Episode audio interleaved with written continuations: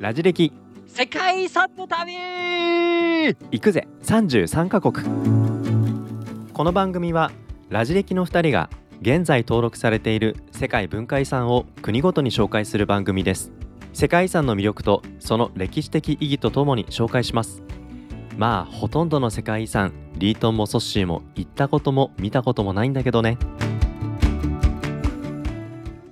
はい。ということで、いよいよ我々はヨーロッパの大地を飛び立ち、はい。大西洋を越えてアメリカ東部にやってまいりましたと。ん。いうことでね、まあ、前回まで、えーヨーロッパの各地、まあ、最後ロシア、うん。あー行きましたけれども、まあ、ロシアについてはね、ほとんど、西部、もうモスクワとサンクトペテルブルクの紹介でしたので、うん。えーあくまでも、まあ、西欧社会というかヨーロッパ社会の一部として、まあ、ロシアをご紹介したということになっておりますが、今はい回いよいよですね、そのヨーロッパ大陸、旧大陸をうん飛び出し、我々は希望の船に乗り、うんこのアメリカ、自由の国うんにやってきたということになります。はい。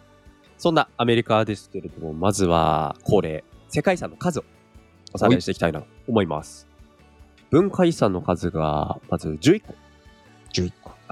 自然遺産がですね、12個。なので、1つ、まあ自然遺産の方が多いという状況ですね。そして、今後遺産が1つということで、合計24個。24個ということですが、まあ、やっぱりね、アメリカ、えーヨーロッパと比べたら歴史がまあ250年ぐらいしかないと。はい。国としてね、できてとか。まあ、植民地時代からね、えー東部13州の植民地ができたあたりから数えたとしても、まあ、せいぜい400年弱とうん。いうような時代間のわけですから、はい。まあ、。どうしても文化遺産という数は非常に少ないですけれども、うん。まあ、皆さんご承知おきの通り、えーアメリカ合衆国というのは北米大陸の半分ぐらいをね、占めているということもあり、まあ、グランドキャニオンとか、えーそういった自然遺産っていうのがね、うん。非常に数が多いということで、はい。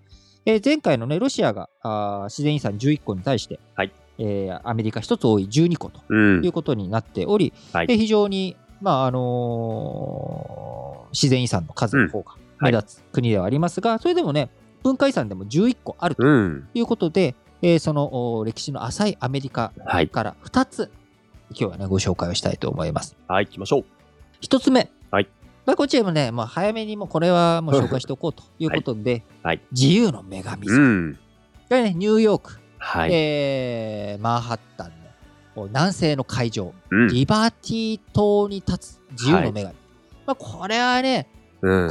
これはもう幼稚園児でも知ってるぐらいのね、そうです。もので、逆に、うんあこれ世界遺産になってるんだっうんうんうん。ていうふうに思われた方もいらっしゃるかもしれませんね。うん。まあ、彫像ですが、まあ、不動産、まあ、はいこれどうあがいても動かしようがない。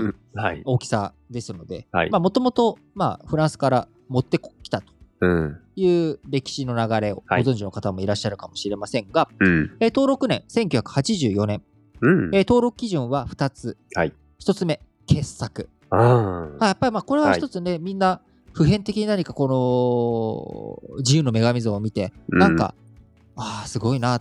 僕はお台場にある自由の女神像を見た時ですら、なんかい。いいなって思っちゃうわけですよ。で、えーあとは6つ目の普遍的価値。うんうんうん。やっぱこのやっぱ自由の女神像というものの浸透性というかね、うんまあ、。これが非常にあるわけですが、はい。もともと自由の女神像、どこからのプレゼントかというのは知ってますか？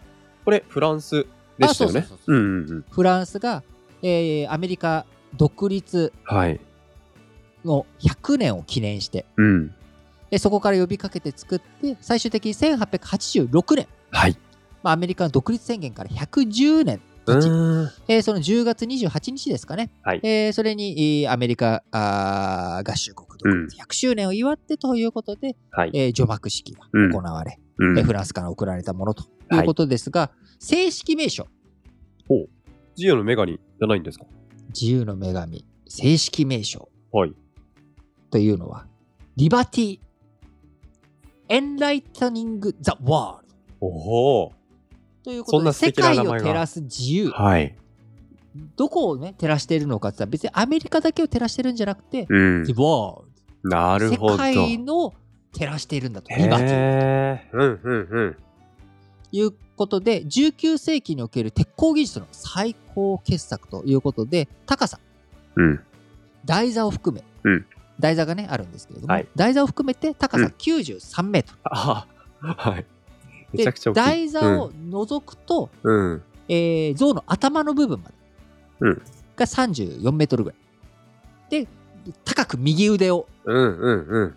ね、はい。上に上げ、はいそしてそこにトーチ、うん。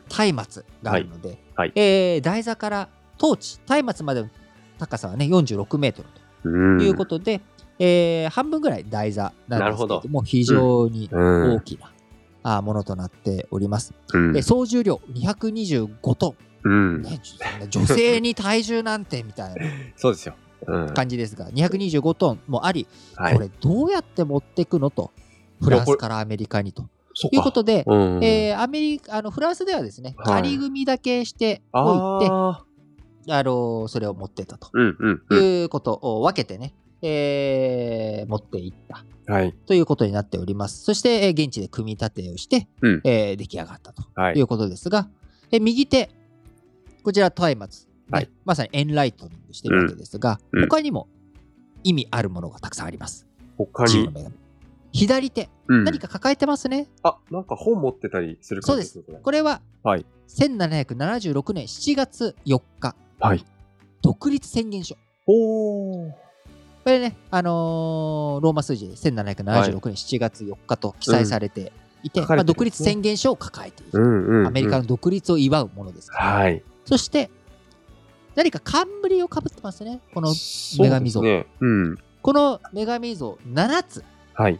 その冠、トゲがついてるんですが、はい7つの突起。うん。これは7つの大陸と7つの海に自由を広げる。まさに、ザ・ワールド。地球の大陸の数ですね。すべてを表しているわけです。なるほど。地球7大陸に分けると、まあ、ユーラシアを2つに分けて、うんアジアとヨーロッパ。うん。そして、えアメリカも南北に分けて、うん。パナマ地峡で分かれているとうんいうふうにして北と南。なので、アジア、ヨーロッパ、アフリカ、アメリカ、北アメリカ、なはい南アメリカ、オはい。セアニア、うん南極。まあ、これでね、7つはい。世界に。そしいて、やいやいや。7つの海にも全てうん届ける光をという意味をうん持っているというのが自由の女神像となるほど。いうことになっており、まあ、アメリカだけじゃなく、うん。世界のね、自由主義連合にとっての、はい。え非常に象徴的なものとなっております。うんえそしてまた、えー足元ですね、うんこちらも、えー足、奴隷制と先制政治を象徴する鎖を踏みつけているということになっており、まさに自由、うんうんうん。自由を世界に照らしているとなるほど。いうことで、えーこちらに225トンという重さ、先ほど申し上げましたが、これだけ重たいものをどういうふうに、うん。えー組み合わせてつけるのか、作るのか、は強度を維持するのか、うん。まあ、海上にあるので、ね、風とかにも負けないようにどうするのか。というところについても、19世紀最高の技術がうんうん全てつ使われているとはいいうことで、まさに傑作の名にふさわしい、えー自由の女神像というものとなっております。はい。えーそしてもう一つ紹介したいのが、今、はいえーご紹介しました左手にうん自由の女神が抱えております、はい独立宣言書。はいこちら、うん。フィラデルフィアの。はい。フィラデルフィアっていうのはアメリカのニューヨークとうんワシントン。ニューヨークとワシントンの直線距離が、まあ、京都と東京の直線距離と同じぐらいの360キロとか370キロぐらいうんなんですけれども、まあ、はいそのちょうど真ん中より若干ニューヨーク寄りにうんうんうん。フィラデルフィアという都市があります。はい。このフィラデルフィアという都市、えー我々日本人には馴染みがね、薄いかもしれませんが、アメリカ、はい首都といったらワシントン DC ですが、うん。その前まで、はい。1790年から1800年の10年間、はいこのフィラデルフィアがアメリカの首都うんあでありましたしんですね。うんえー、今、先ほど申し上げたうん独立宣言書、はいこれをうん。起草してみんなで採択、うん。これぞ我々の宣言だとはい。いうことを、えーやったのがですね、今も、はいこのフィラデルフィアにはい。独立記念館として残っております。なるほど。うん。この独立記念館、うん。えーそんなの知らないよという方も多いと思うんですが、うん。えーこの独立記念館、登録基準はですね、はい。普遍的価値うんだけでの登録。これね、非常に珍しいんですよ。なるほど。普遍的価値だけで登録されるのは、まあ、はい。あの、実はそんなに珍しくなくて、うん。それだけで登録されてるの。例えば、はい。えーヨーロッパ大陸でご紹介したアウシュビッツ、うんうんうん。ポーランドのね、はい。アウシュビッツはこれは普遍的価値だけで登録されてますし、はい。えー日本の広島原爆ドーム、うん。これも普遍的価値だけで登録されてるんですが、はい。大体普遍的価値で登録されてる場合は、うん。だけで登録されてる場合って、はい負の遺産のことが多いんですね。なるほど。普通普遍的価値もついてくると、さっきの自由の女神像と同じように、うん。傑作とかはい。他のものも必ず関わってくるんですよ。うんうんうんうん明るいから。はいポジティブな意味。うん。ネガティブだと、はい大した建築物としては価値はないんだけど、うん。意味がある。うんアウシュビッツとかね、別に建築様式がうん。いいとか悪いとか、芸術的に優れてる優れてないとかじゃない、原爆ドームとかもそうだね。うん。だけど、残ってる、それ自体に価値がある。うんだから大体、普遍的価値だけで登録される負の遺産っていうのは、はいネガティブなものっていうのは多いんだけど、うん。珍しく独立記念館ってポジティブじゃん。そうですね。まあ、イギリスから見たらね、うん。あの独立しやがってってことで あのポジティブじゃないかもしれない。けどでも確かに。うん。まあ、あの独立このね独立記念館中心のフィラデルフィアっていうところでは、まあやっぱり、えーアメリカ合衆国その初めて成文憲法を作って、うん。主権在民、はい。民衆によるね国家を作っていくんだと。うん。もちろん奴隷制とかいろんなその独立当初はいろんなその矛盾を抱えながらではあるけれども、はい。人間のその非常に普遍的な象徴であるフランス革命よりね遡ることをはい十数年前、うんうんうん。13年前ですな、はいああのフランス人権宣言よりはい。その前にアメリカがうん。こう近代現代社会につながっていく独立宣言をした場所ということで、建物自体はまあうんね、あの皆さんも写真で見たりとかはい。あのするとお見ての通り大したことない建物なんですよ、うんうんそんなこと言ったら怒られちゃう まあでもね、独立記念館って聞いて想像するよりも、ちょっとなんかね、おまあ、思ったほど大きくなかったりと大きくないし別うんに傑作って感じは全くしませんよね、うんうんうんとか。はい。いうことで、まあ、普遍的価値だけでの登録はいということになるわけです。はい。これがフランスの場合ですとね、やっぱはいりあの、傑作もついてきちゃったりとか、うんうんあーしちゃうわけですが、うん。うん。当時この独立記念館っていうのが、1730年とかにできた、まあ、はい普。通の建造物で、うん。しかも作った人が、はい。設計家が、はいあのーアマチュアだったと。いうこともあり、うんまあまあうんやっぱりね、あのうんなんかディスるようで申し訳ないんですけど、傑作ではないとうん。いうものなんですが、はい。ただし、僕らもみんな知っているあるものに、はいこの独立記念館、うん。書かれてるんです。書かれている。書かれている。みんな知ってる。むしろみんな大好き。え？嫌いな人いない、これ。うん？多分。書かれている。なんか作品の中に書かれているってことですか？100ドル札なのよ。おお大好きじゃないですか。ね、はいはいはい。これ、あのー表面の顔、うん。えっ、と、みんな、ベンチャビン・フランクリンの顔ばっか。うん。顔ばうんっかね、みんなね、はい。そんなね、人は顔じゃない。お金もね、顔じゃないとって思いながらも、やっぱりベンジャミン・フランクリンさんを見ると、あうん。ー100ドル札、ありがてえ、ありがてえうんうんうん。って思うわけですよ。はい。今ね、1万円よりも価値ありますからね、100ドル札っていうのはます。よ。ね今、このね、2023年現在、円安で、まあ、135円から140円台をね、うんはいこう、いくとう。いうんような感じですから、まあ、1万円よりも価値のあるみんな大好き、100ドル札。はいはいはい。こちらの裏側、はい。こちらのね、裏側に実は、独立記念館がえ書かれて、ー描かれてるんです。もしお手元にね、あの海外旅行とか行く際に100ドル札、うん手元に用意した時には、ぜひ裏側を見てください。独立記念館書かれてるんです。うんえーちなみにホワイトハウスははい20ドル札に書かれていて、うん。で、50ドル札が連邦議会議事堂。なので、うんまあ、この、えーアメリカの優先順位がよくわかりますよね。うんわかりますね。、大統領よりも連邦議会だ。うんそして連邦議会よりもうん独立記念館だなるほど。ということ。ちなみに、うん独立記念館で署名された独立宣言。はいさっきね、あのー自由の女神像の左手に抱えられてた独立宣言。はい。こちらの署名の図。はいこれは実は2ドル札。うん。2ドル札がその署名の起草者として中心人物だったはいトマス・ジェファーソン。はいこの人が2ドル札のお顔になっているので、この人にちなんで裏側が独立宣言の署名の図となっているということで、なるほど。この独立記念館絡みが、はい実。はさっきの自由の女神像もうん2ドル札も100ドル札にう影響ん。する、関わってるということで、いまあやいやい普遍的価や。値というものについてね、うん。非常にはい。感じていただけたんじゃないかなと思います。